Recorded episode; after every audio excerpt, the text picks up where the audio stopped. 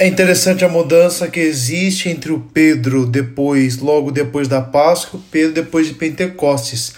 Pedro, depois de Pentecostes, se torna um grande pregador capaz de converter uma grande multidão. Perceba que logo no início de suas pregações são 5 mil os que voltam ao cristianismo.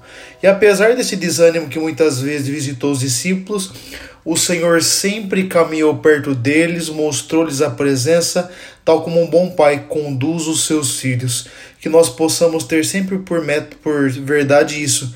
Deus sempre nos conduz, Deus sempre nos sustenta, independente da situação que estamos vivendo. Deus os abençoe grandemente.